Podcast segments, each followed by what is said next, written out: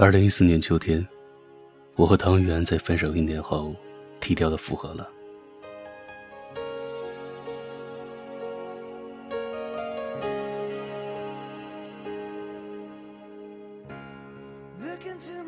那是一个极其普通的礼拜五，早晨醒来，手机上收到的短信。以后记得早睡。确定号码的主人是唐媛的时候，你一定想象不出来我有多惊讶，下意识的发了一个问号的表情过去。他很快回复：昨天晚上十二点，我看到你的微博关注人数是一百五十七，早上六点醒来变成了一百五十八。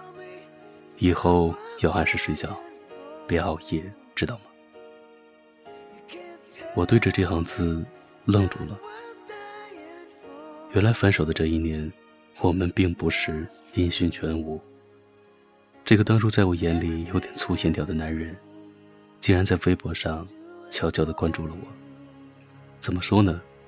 那种感觉夹杂着一点小虚荣，还有几分小甜蜜。以至于当唐媛打电话来约我吃饭的时候，我答应的很痛快。徐家汇那家我们经常去的餐厅，唐媛点了我爱吃的板栗烧菜心和咖喱鸡翅，而我让服务员特意给他准备了一碟生抽。看到了吧，这就是旧爱的好处，你的喜好早已留在了对方的心里。那顿饭我们吃的缓慢而舒适。回去时，汤圆安静的开着车，车里有柔软的女声飘过。我的心里渐渐的生出了一种眷恋的情绪。在楼下挥手告别时，汤圆突然对我说：“夏言，我们重新开始好不好？”眼前的这个男人，眸子里面亮晶晶的，像是有月亮的颜色。然后一个吻，猝不及防的。就落了下来。你看，旧爱复合，并不需要多么惊天动地的理由，只是时机刚好，我们就重拾了旧情。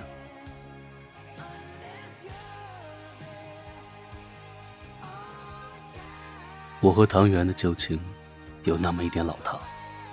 时间往前推三年，二零一二年的夏天，我在公司第一次看见唐媛。这个男人从头到脚，都刚好符合我的胃口。再深入了解一些，他三观纯正，思想靠谱，笑起来和我争论范冰冰和高圆圆谁漂亮这个问题时，带着那么一点固执的可爱，所以爱上他是件非常容易的事。真正在一起后，我常常追问他，第一次看见我的时候是什么样的感觉。他不加思索而霸气的对我说：“只想快准狠的把这个妞拿下。”我听得心花怒放，仿佛闻到了花香。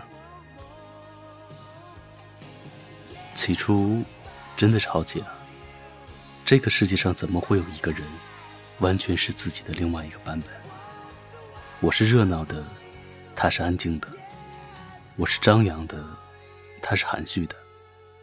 我们原本是象限里面不同的点线面，却有了漂亮的交集。爱情最饱满的时候，恨不得天天黏在一起，厚重的像吸了水的海绵。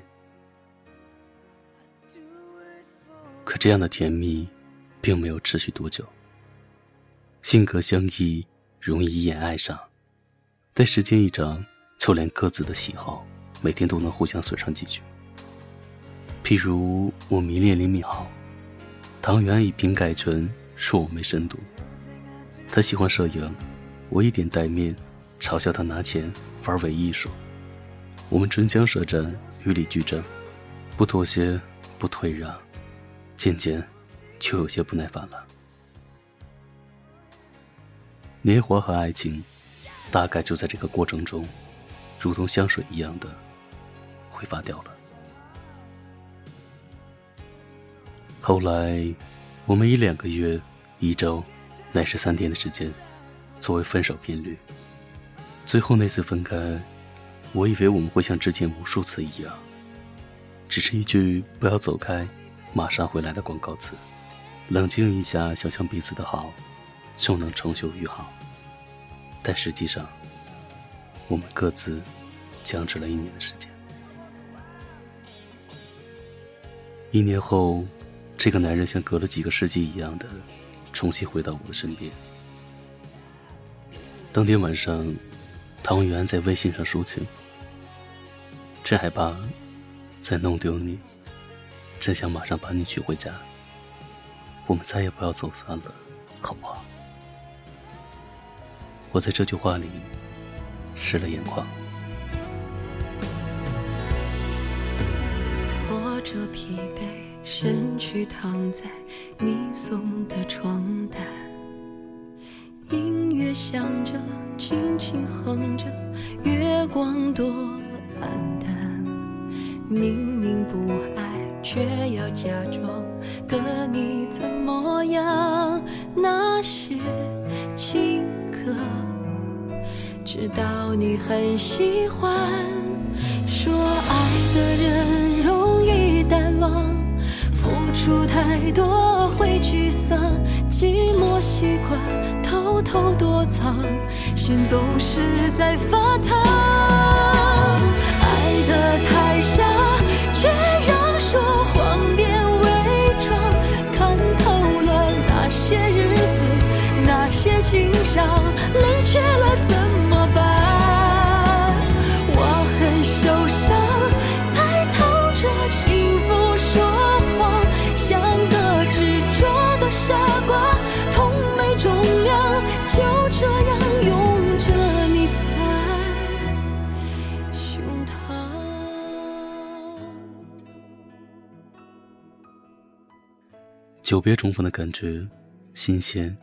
且微妙。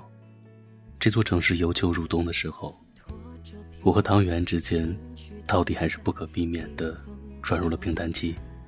似乎和之前一样，仍然是为了晚上吃火锅，还是只想在这里小时争个高低。但似乎又和以前不一样，因为想要珍惜对方，我们下意识的变得小心翼翼，就连吵架这件事情。也不再那么酣畅淋漓。用个比喻来形容的话，我和唐雨安之间就像是两只刺猬，互相拥抱着取暖，在拔刺的过程中变得异常的脆弱。唐雨安说话声音大了一些，眉头皱了一下，或者只是少给我打了一个电话，我就觉得他是不是讨厌我了？我猜这种如履薄冰的感觉，唐雨安一点都不比我少。他刻意讨好的表情，真让人沮丧。十一月的时候，唐元还特意和我一起去听了敏浩的演唱会。其实我没指望他陪我，但他佯装吃醋的说：“我就要去会会你的男神，怎样？”我知道这是他在我们的爱情中做出的努力，可以前不攻击我的喜好，就已经谢天谢地了。他和我一样，深切的害怕再一次的失去。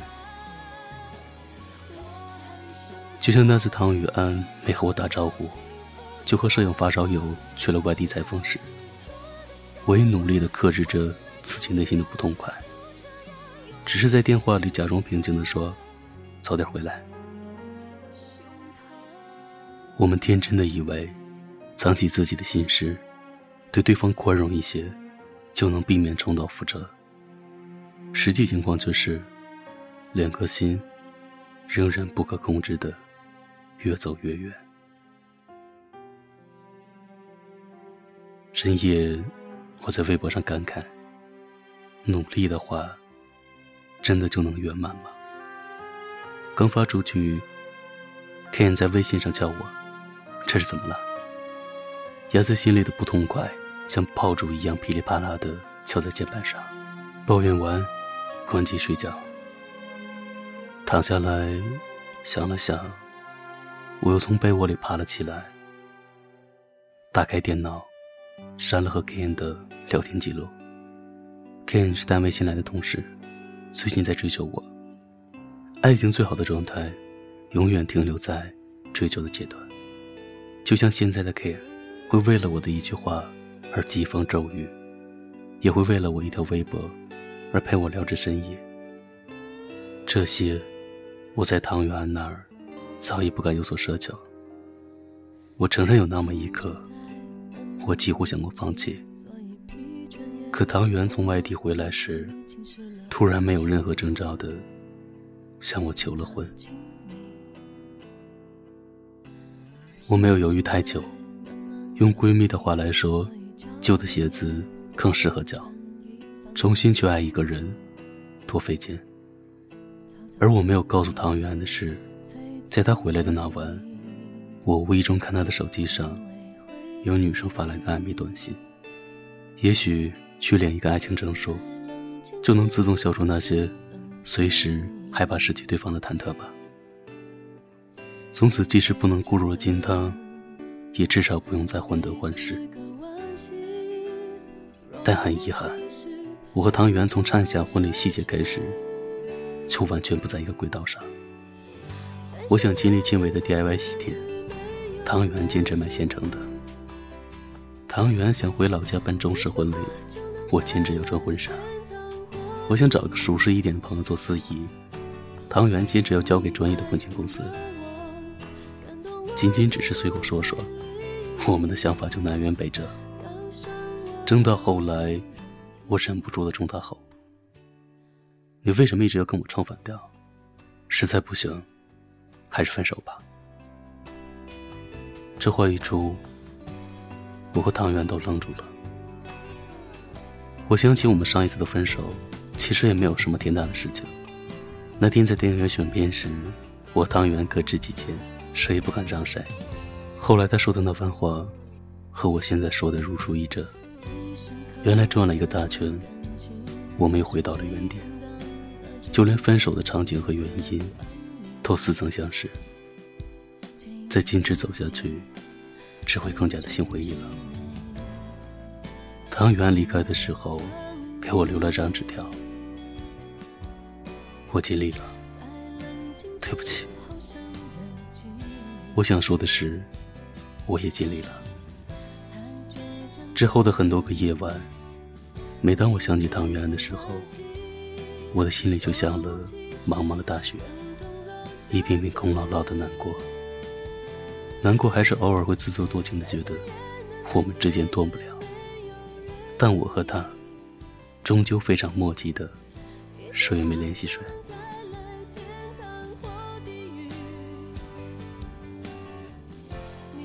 一直到二零一五年的二月，我和唐元在电影院大眼瞪小眼的看到对方。彼时他的身边没有红袖添香，我的身边也无帅哥作陪。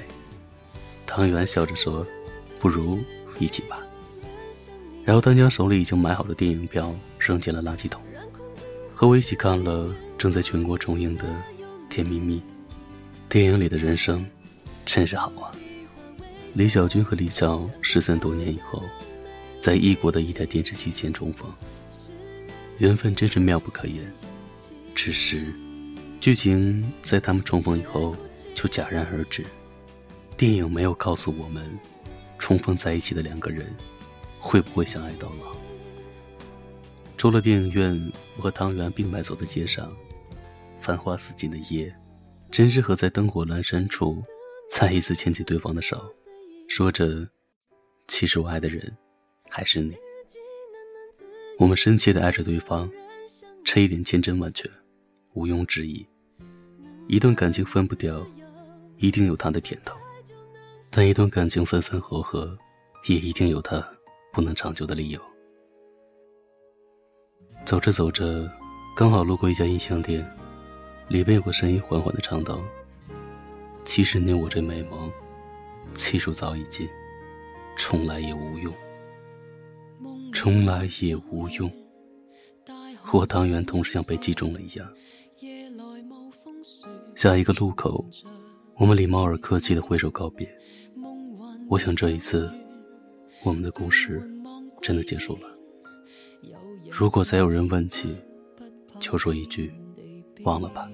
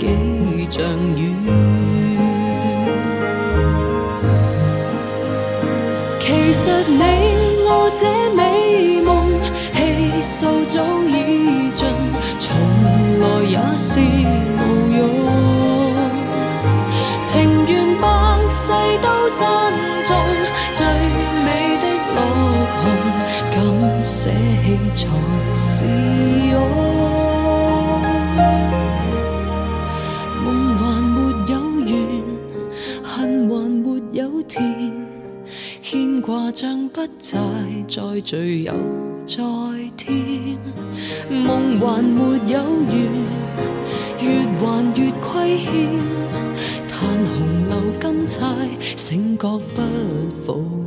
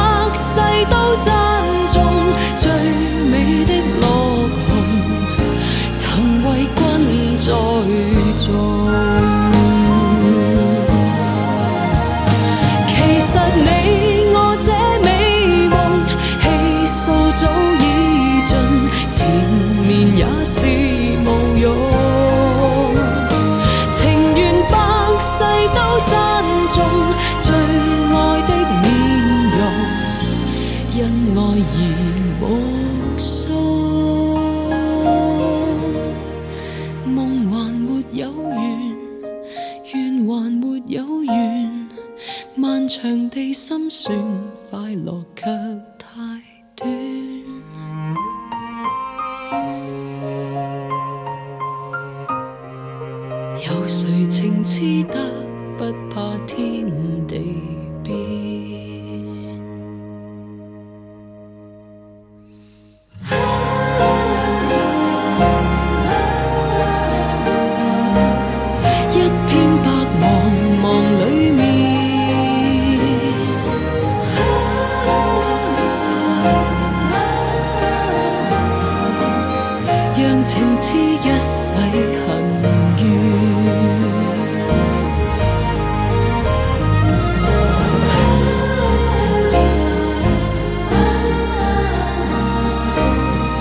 世若无权颠